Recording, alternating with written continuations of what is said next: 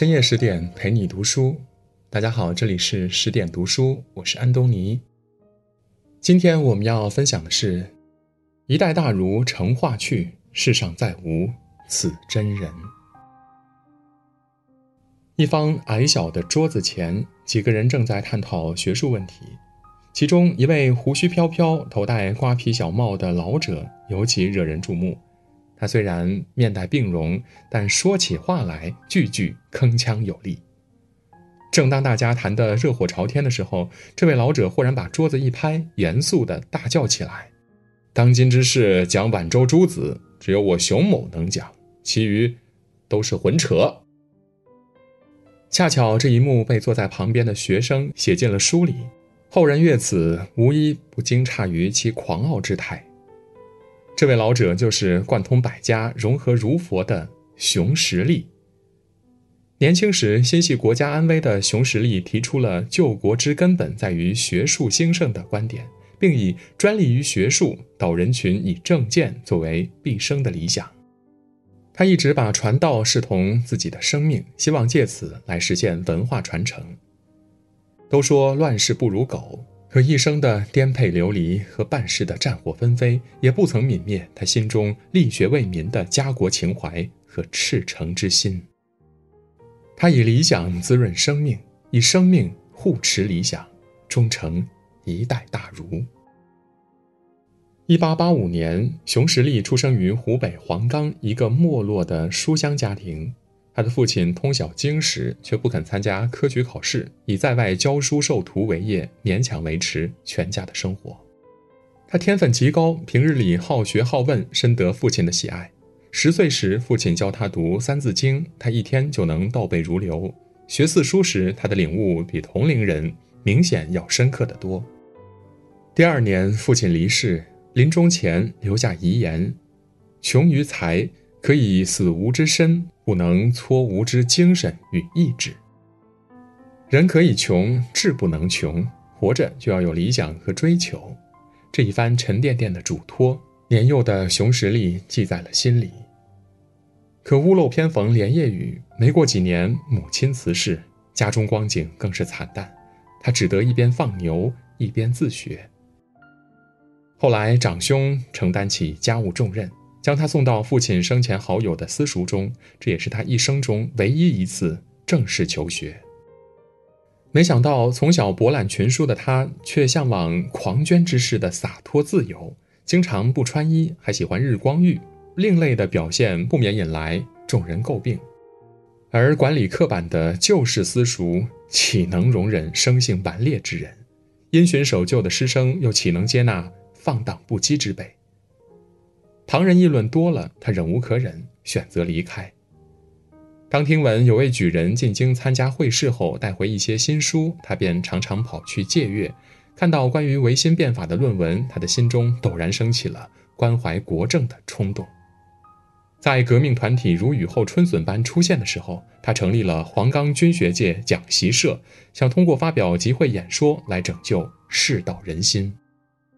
武昌起义胜利后，他担任都督府参谋。光复故乡时，他写下“天上地下唯我独尊”八个大字，天地之间他为尊，口气之狂傲让人咂舌。于他而言，一身理想是冲锋的战旗，一腔抱负是斩棘的利剑。出征的号角响起，他便披肝沥胆，一往无前。但天不遂人愿，时局维艰，社会动荡。当官的人结党营私、徇私舞弊，他终于看清了现状，深知自己报国无门，便悻悻地离开武昌。回乡后，他与妻子成婚。之后，他一边看点著书，一边教私塾。接下来的一系列革命失败，让熊十力心灰意冷。他逐渐意识到，救国的根本在于唤醒人的觉知，而要达到这一目的，必须实现学术思想的兴盛。基于这样的念头，他正式走上弃政从学的道路。殊不知，这样的抉择背后，也是一位知识分子的坚守。文天祥有诗言：“臣心一片辞真实，不止南方不肯休。”一个人要想实现自己的理想，需要充沛的勇气和踏实的行动。熊十力身处困厄之境，却心怀济世之志。纵然革命尚未成功，但他的戎马青春亦无悔。沧海可填，山可移，男儿志气当如斯。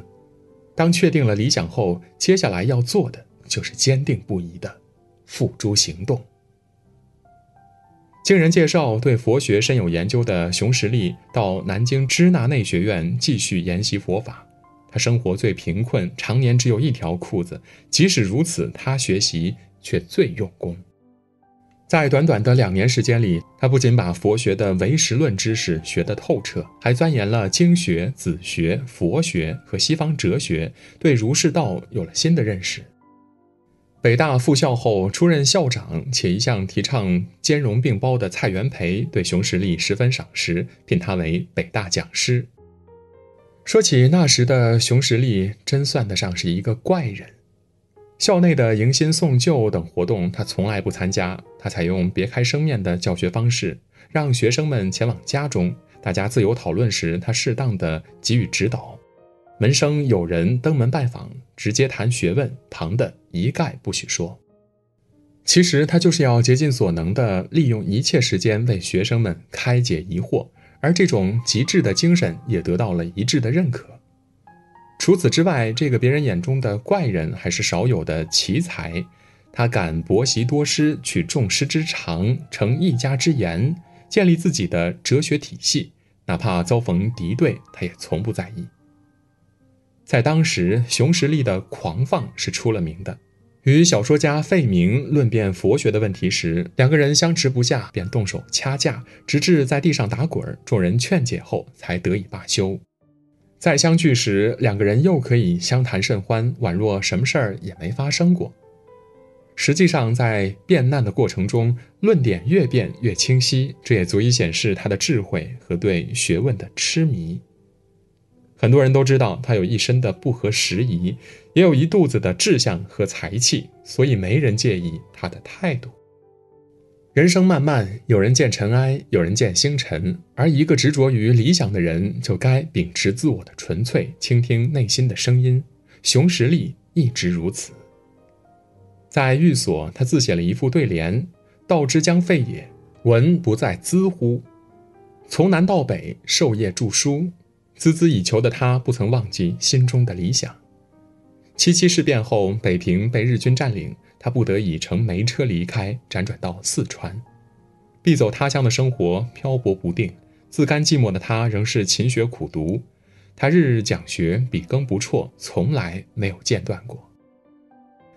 巴金说：“理想不抛弃苦心追求的人，只要不停止追求，你们会沐浴在理想的光辉之中。”心中有理想，脚下有力量，希望之路就能通向远方。熊十力一心向学，执着追求理想，不畏不步，不怂不退，坚定地行走在挚爱的文化苦旅中。如他所愿，他的思想最终被看见、接纳和认可，一系列著作也不断的面世，他也因此成了声名在外的大哲学家。熊十力曾告诫弟子。做学问不能甘居下游，要做学问就要立志当第一流的学者。没有这个志向，就不要做学问。做学问要像战场上拼杀一样，要义无反顾。富贵利禄不能动心，妻子儿女也不能兼顾。天才是个条件，但天才不能限制那些有志之人。他自己也是这么做的。一九五零年，他受邀任教于北大哲学系。身在上海的妻子想带孩子去住一段日子，他毫不犹豫地拒绝了。按他的话来说呢，要想做学问，生活上要和妻子隔开。你和太太、孩子这样亲密，怎能认真读点书呢？不用说，这不近人情的话，也生生地将妻子的一片深情挡在了千里之外。而因为权力博览群书且无人照料，他的生活十分艰苦。甚至在长达几十年中，他连一件考究的衣服都没有穿过。不过，常有新朋旧友造访，大家在学问上相互切磋，他的心情非常舒畅。在那段时间里，他接连整理撰写了不少新著作。但是，慢慢的，常去的人们多半接受了校内固定的教学内容，对他的主张不再理会。他虽然生活安定，内心却越来越孤独。又因难耐北方严寒，他回到了上海。从此，他没有再登讲坛，而是埋头著述。虽健康状况早已大不如前，他常常在凌晨一两点起床伏案写书。由此可见，那孱弱的病体仍支撑着一个坚定的理想和一颗坚韧的灵魂。追逐理想的过程注定是一场孤独的旅行，而对很多人来说，孤独是为了成就一个更好的自己。一九六五年，弟子前去探望他，独坐在书房的一角，满身被孤寂笼罩着。彼时，他身上穿的破旧长衫没有一颗扣子，只由一根麻绳系在腰间，全当做了腰带。事实上，于他而言，不只有后顾意茫茫，嗟尔独自伤的苦闷，还有道废学绝，无人继承的悲情。他曾说：“人为我孤冷，吾以为人不孤冷到极致，不堪与世协和。凡有志于根本学术者，当有孤往精神。”一个读书人，只有忍得了孤独，才能坚守自我的信仰，真正的做学问。时代的一粒灰落在个人头上，就是一座山。那场声势浩大的活动到来后，他没能幸免，身心备受摧残。在清冷的街道，他独自跌跌撞撞地走着，泪涌不止，嘴里还念念有词。在飘忽的灯下，他手握秃笔，于铺了白纸的桌前呆坐良久。不发一言。一九六八年，他离世了。有人说，每个人都是孤独的。当我们认识到精神高于物质，自我大于社会时，我们就会扬起自我人性的风帆，勇敢出行，率性而活。也许在独对寒窗空守月的日子里，熊十力与浩瀚的学问进行了一次又一次安静的对话。久而久之，他穿越了岁月的孤独，抵达了精神的峰谷。思想家拉贝莱有句名言：“学术无良知，就是灵魂的毁灭；政治无道德，就是社会的毁灭。”在那个混沌不堪的年代，更需要有人来拯救大众蒙昧的灵魂，而熊十力便是这样的人。这个只上过半年私塾的人，为了实现救国济民的理想，甘愿穷困一生，担起复兴中华文化的责任。于他，生命与理想早已紧紧相系，所以才至死不渝。虽然未等到日月换新天，一代大儒也在沧桑的岁月中留下了不朽的印记。苏格拉底说过：“世界上最快乐的事，莫过于为理想而奋斗。”人生因为有了理想而不迷茫，因为有了奋斗而熠熠闪光，而理想不分高下，且与我们血脉相融，呼吸与共。每一个风雨兼程的追梦人都该有屹立不倒的决心和破釜沉舟的勇气，纵使要冲过无数的惊涛骇浪，也该岿然不动；纵使要穿过无际的沟沟坎坎，也该奋勇向前。无论怎样，所有的努力都值得深深期许，所有的理想都值得拼尽全力。今天的文章就到这里，更多美文，请您继续关注十点读书，也欢迎把我们推荐给您的朋友和家人，一起在阅读里成为更好的自己。我是安东尼，我们明天再见。